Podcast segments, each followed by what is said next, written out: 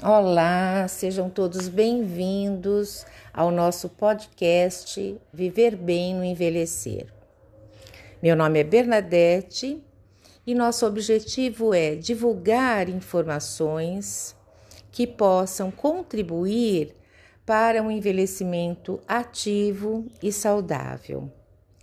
Este é o nosso terceiro episódio e vamos tratar sobre solidão sentimento que tem se agravado bastante com a pandemia.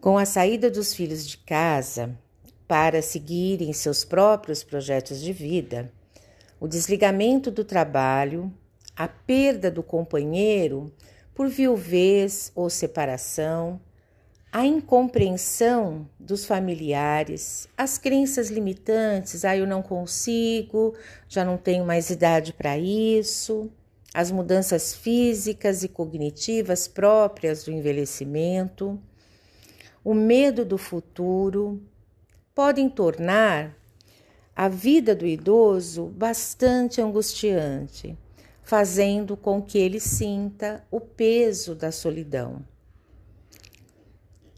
Esse sentimento pode trazer a perda do sentido de vida.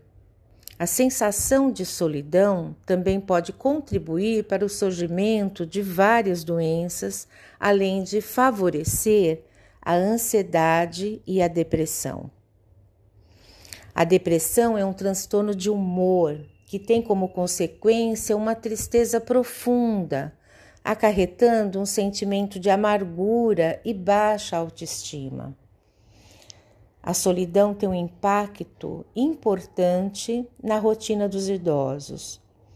Eles, em geral, passam a se distanciar das pessoas, a não cuidar mais de si, provocando também insônia ou um sono excessivo, a apatia, a falta de apetite e a falta de memória.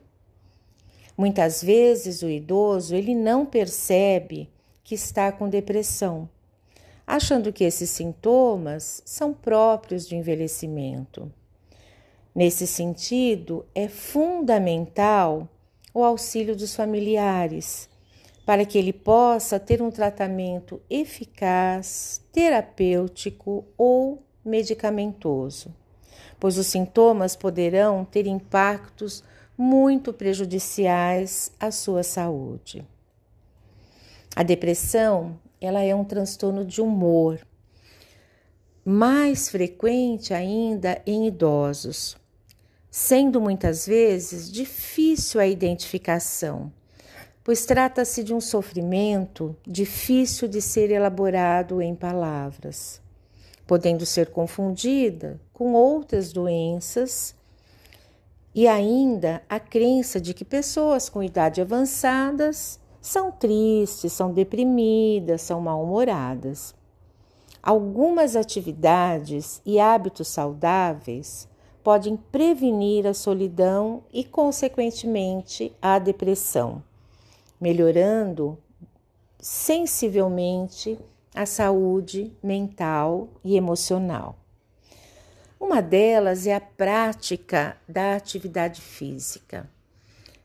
A prática da atividade física libera endorfina, faz com que o, o idoso possa oxigenar o cérebro, dando mais vitalidade, energia e entusiasmo para prosseguir em sua vida.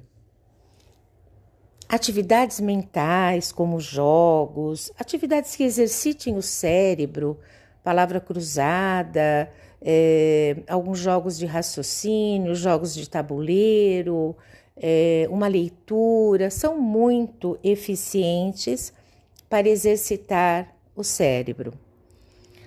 O contato com outras pessoas favorece muito o prazer, a troca de experiências, melhora a autoestima e a autovalorização do idoso.